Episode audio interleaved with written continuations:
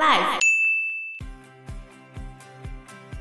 就是那些人可能会觉得他很冷血，可是我觉得这其实也是去脉络化之后得到的结论。为什么会这么说？你怎么知道这个老师他之前没有经历过什么事情？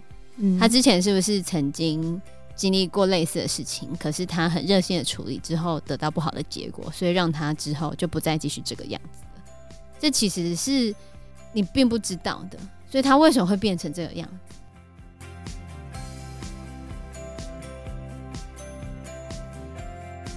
大家好，我是 Anna。我是 Fana，我是 Joe，而且那时候张晨带着姚贝贝想要揭穿他被性侵这件事情的时候，姚贝贝还不肯哎、不是吗？对啊，就是因为这一间学校是他的心灵支柱啊，所以后来这个问题又转到另外一个加害人的手上，就是故事里面的第四个主角就是小光。这个电影里面总共有四个主要人物，一个是王大军老师，然后在张晨、姚贝贝，然后第四位就是加害人小光。嗯，在公车上的时候，小光就第一次登场嘛，那时候张晨就看到啊，然后小光不是就跟他说，没有，他没有说啊，他就回头对他比哦，嘘，然后就叫他不要讲出去嘛，就是说他们只是在玩嘛。啊，结果后来这个小光他自己也有去性侵姚贝贝，又再度性侵姚贝贝，他自己去性侵姚贝贝，他干嘛？因为他去参加毕业典礼的时候遇到一个退休的美术老师，也就是长期从小四性侵他到国二的一位美术老师。哈，所以这一部电影又加了一个师对生的性侵害桥段，这个是原型故事里面没有的部分。因为原型故事虽然很多老师被弹劾，但是都没有师对生的部分。所以他是为了剧情张力，然后增加了这个桥段，就对了。可是其实也是有发生过，比如说之前那个往生的那个房思琪的，哦，对，比如说房思琪的那个事情啊，房思琪，他故意取叫房思琪，为什么？有谐音啊，房老师琪 呀、哦，是这样子啊、啊，那是故意的，哦，是这样哦，对啊，你们不知道，那他真名叫什么？本名叫林奕涵，哦他已经自杀了，不是吗？哦，对对对，他已经自杀了，对啊，走不出那个阴影。所以你就可以看到这边牵扯到好几个权利不对等嘛，一个是男生对女生嘛，嗯，然后再来就是多数人对少数人嘛，后所以来还有学长对学弟，不是吗？就是那个后来小光他们为了让张晨张晨也加入这个 共共犯犯结结构哦构，所以然后他就逼迫他也做一样的事情，对，对还学拍弟下做影嘛，片。真的，对吧、所以后来张晨的妈妈看到这个他做这件事情的影片的时候，完全崩溃 嘛，对，然后觉得我小孩怎么可以做这种事情？怎么可能会做这种事？所以在这间学校里可是他是被面，逼的啊，可是他不知道背景的话，就会觉得、他怎么会知道对啊来龙去脉？这很多时候处理事情就是会变成去脉络化。如果你只单纯看结果来去处理事情的时候，你就会觉得他们怎么会做出这样的事情？嗯可是你看着他们如何演变成这个样子的时候，但是你到底要从哪个阶段来去制止才是对的，嗯，对不对？所以最早的时候应该就是要从最先被性侵的。可是你如果找到他最先被性侵到的那个阶段，那性侵他的人他可能之前也被性侵，那就有多久之前的事情？对，对，所以永后远来找那不到个源头。原型的那个特教学校被挖出一百六十几件的相关的案件啊，对，但是当然有一些说法是说，里面比较严重的可能是几分之几啊，就是或者说后面再爆出来的事情，其实因为后面整个普查了嘛，嗯，普查出来的事情可能没有相对的这么严重，嗯就是没有到整个，就是他说一百多件那么多，就是没有到应该说严重的程相度，对严重的对是没那么多啦。对嗯，有可能真的有肢体上面的轻微碰触的那一种情况，就是可是到没有到其实像我们小时里面有候被被，你要说性霸凌，像我们小时候那个男同学生乱摸人乱摸人家生殖性器，器我们就哦对啊基本上就是看男到生面乱摸人家的生殖器，那这些都 是现在都是不允许性霸的，凌。现在绝对不允许。我记得我以前国中的时候，男生会故意去弹女生肩带，哦，对，会啊，很变态。觉得好玩。对啊，那时候他们，对啊，他们那时就候会去弹女生肩带可。是那时候女生都没有反应嘛，会啊，女生就会打回去嗯。 对，就这样。老师也没有宣导不能这 样，我们好像没有跟老师说，因为就觉得在 玩， 就是真就是这样子。其实大家开始注意到这个事情，应该要最早追溯到叶永志事件，然后哦因为大家笑他是娘娘腔，他就在厕所被弄死嘛，对啊，对啊，但是也还没找出到底是谁是凶手？对。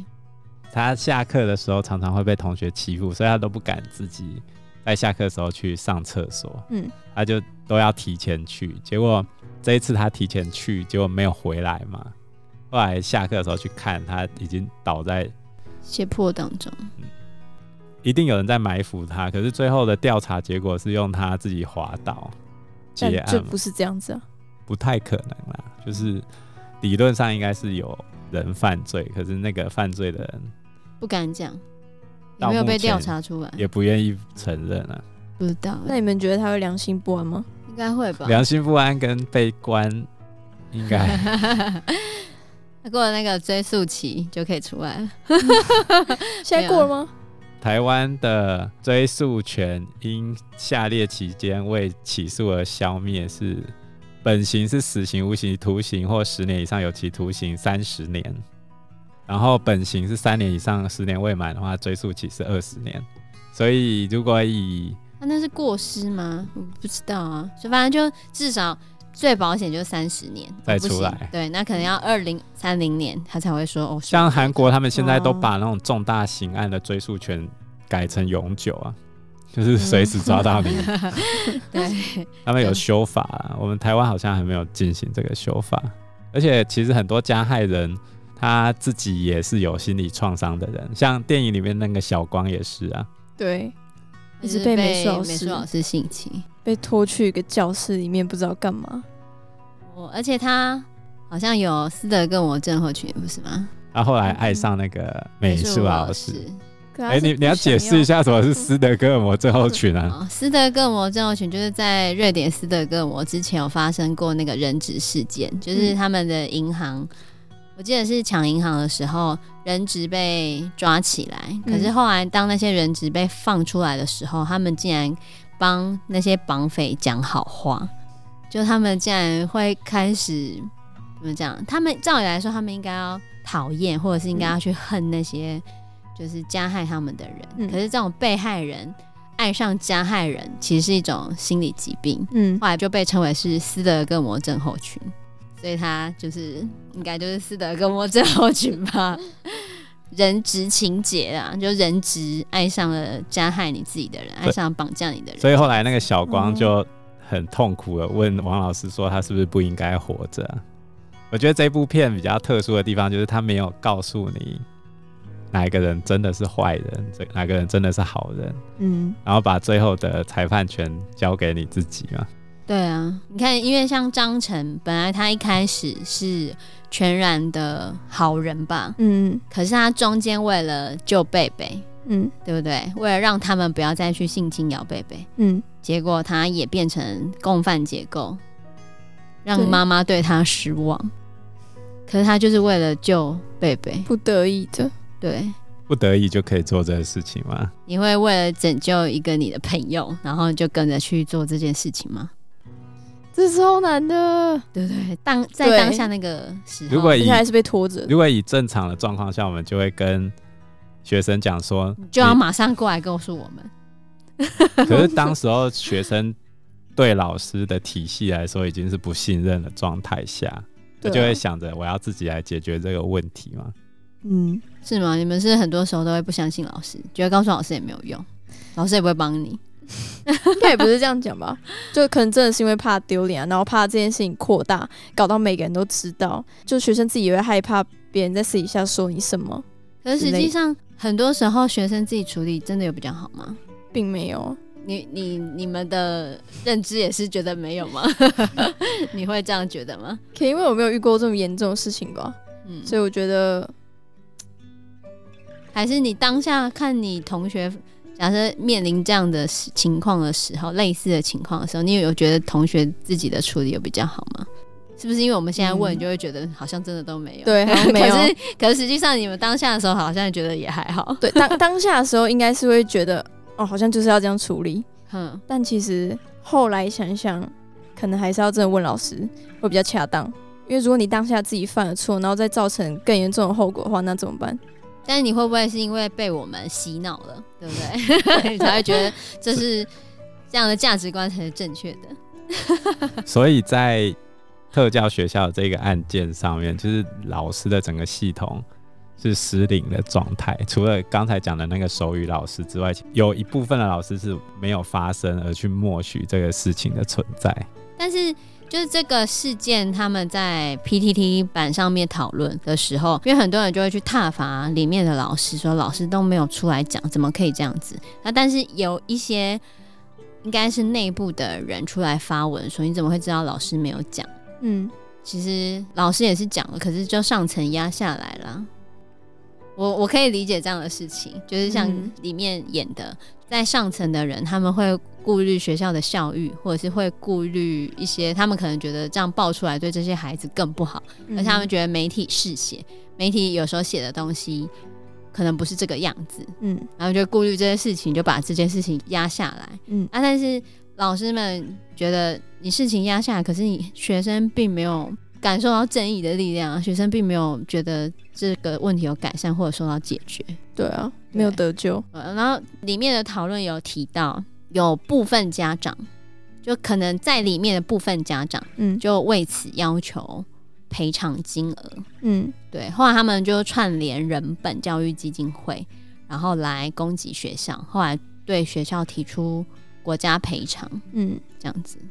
然后国培案有成立啊，但是后面好像真的有赔出来吗？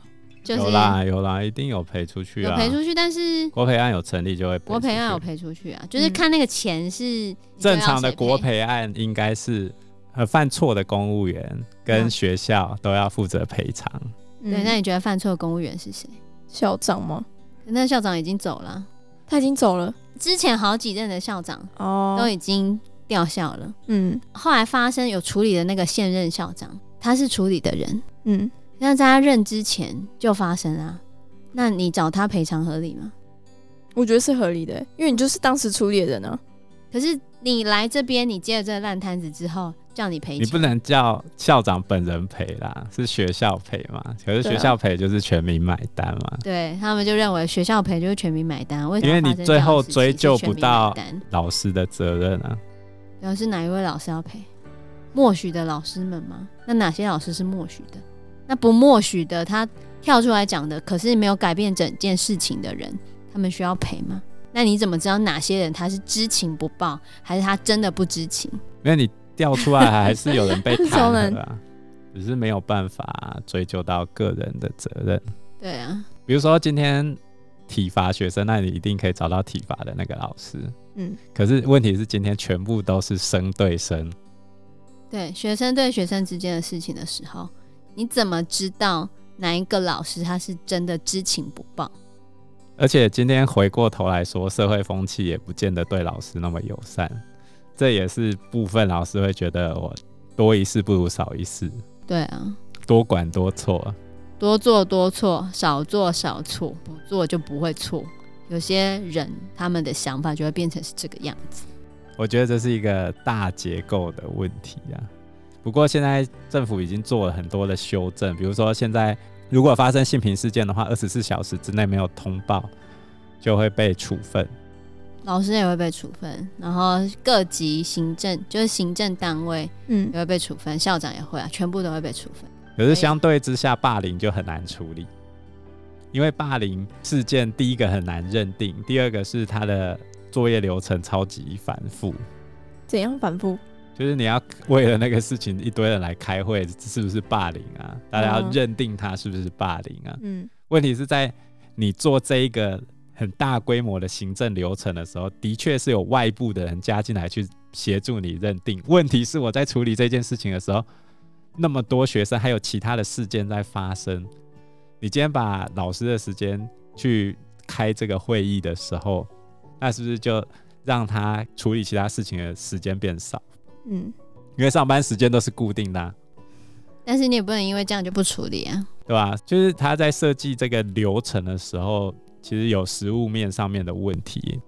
他为了就是让外界的人不要觉得好像就是学校的闭门会议，然后你这个会议还要再请，就是都要请家长代表啊，然后还有老师代表啊，什么什么来开个会啊，然后来认清这件事情这样子啊。可是，在开会之前，前面的调查已经都已经调查一阵子了，后面还要再开这个会，这样子，然后后面你还要再写报告，写完报告之后，学生还要去接受一些，就是辅导吗？对啊，不是说老师很懒惰啊，只是今天处理的成本变得非常高。对以霸凌事件来说，因为很多时候霸凌跟玻璃心跟敏感都会都会有都会有，同时都会发生的。你把老师的时间去剥夺去处理这件事情的时候，你就会没办法去处理别的事情嘛。那嗯其实这些事情，应该说社会上对老师的不信任，导致处理这些事情的成本变得更高。那老师有没有犯过错？你以这一个无声的这个事件来说，老师的确是犯错，对啊，像里面的女老师，她就说：“你们不是在玩吗？你你你们就是那些人可能会觉得她很冷血，可是我觉得这其实也是去脉络化之后得到的结论。为什么会这么说？你怎么知道这个老师他之前没有经历过什么事情？嗯他之前是不是曾经经历过类似的事情？可是他很热心的处理之后，得到不好的结果，所以让他之后就不再继续这个样子了。这其实是你并不知道的，所以他为什么会变成这个样子？我不觉得老师是这么冷血的人，嗯或者是老师他在处理事情上面会这么冷血，他会这样，一定是之前有发生过什么事情。有原因的，对，我的认知是这样子的啊、但是很多时候，我们制度的设计变成防避啊，对啊，对吧？以老师的角度来说是这样啊。那那你为了要防止老师懒惰，你就要加很多的事情，让老师们去开那些会，然后逼迫老师一定要去处理这件事情，让这件事情看起来有很认真的被处理到。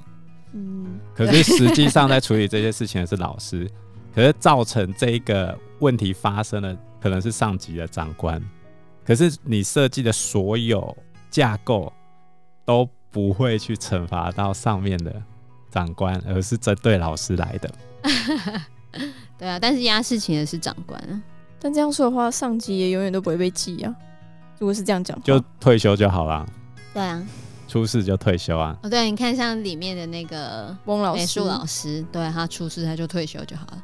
然后校长就说：“你知道他后面的势力有多大吗？好不容易才让他退休。” 我觉得这也是真实职场上面我们会面临到的事情，因为真的有一些人他就是真的状况不好，可是你就是处理不了他，处理不了他对，处理不了那个老师，因为他背后的势势力力，很大。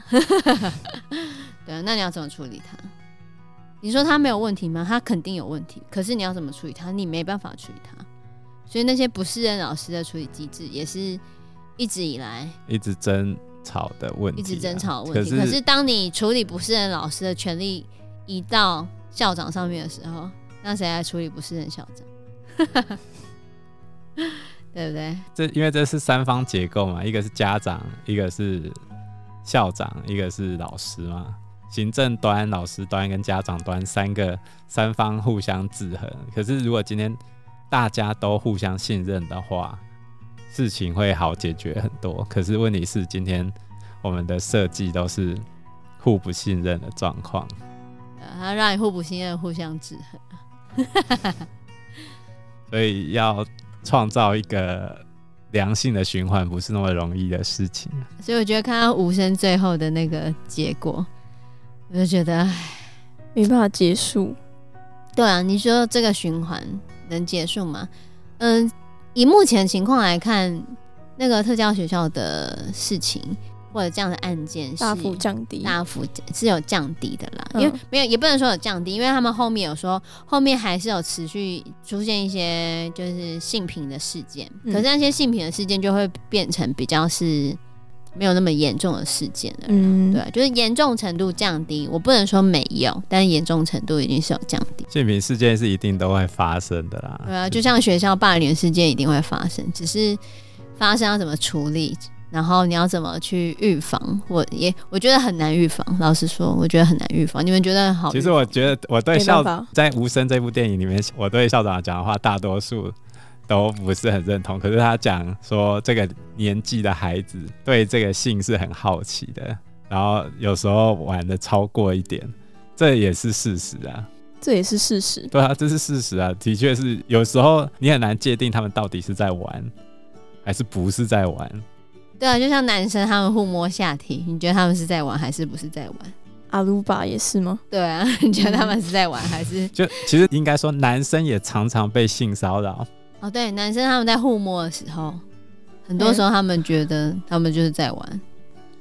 我觉得可能是因为很多人一起吧，就他不是一个人被摸，而是他们那一坨人都有被摸。对啊，所以最终的认定还是回到受害者身上嘛。有时候同学间玩过头，或者是或者是他们平常就是这样玩，这个原先都是要去教他们，没错啊。可是男生有时候还会没有这个 sense，而且我觉得很多男生真的很难教哎、 就是你已经跟他讲 N 遍，嗯，叫他不要这样子，他就还是会这样子啊。可能就是要碰壁之后才会了解哦，原来那要真的不能怎这样让他碰壁？就只能送性平啊。送性平之后他就会改了吗？他可能就会了解到哦，这件事情好像蛮严重的。对，但是他下次还是会再犯、啊，那就再送一次性平，对不 对？总有一天他会觉得烦啊。是吗？你现在就跟那个人本，你看就让他去做，等到有一天他累了，他就不会再这样子了。不然知道怎么要怎么办？就是要教他们啊。其实性别平等教育是非常重要的事情，你就是大家要有一个身体界限的概念啊。对啊嗯，我、其实我觉得我们以台湾的社会，我觉得我们现在对于那其实我觉得种我们已经进步很多了，你不能说没有进步啊。对啊，对就啊是对于对于那种性别认同的部分，我们已经进步很多了啦。嗯，对吧？只是但是哎玩过头那个部分，我觉得没有进步。 还有待努力啊。对啊，他们现在国中生还不是很多都在那边乱摸摸来摸去，屁孩。现在也是哦。嗯，我不能说没有了， 但我会一直不停的宣导。可是我后来读，男校就比较少这样了，我从国中开始念男校就比较少这样，我之前嗯、呃高中在女生班的时候，我们女生班也没有类似这样的事情啊，所以就也还是许很正常，也许男女对啊合校是错的。我也觉得。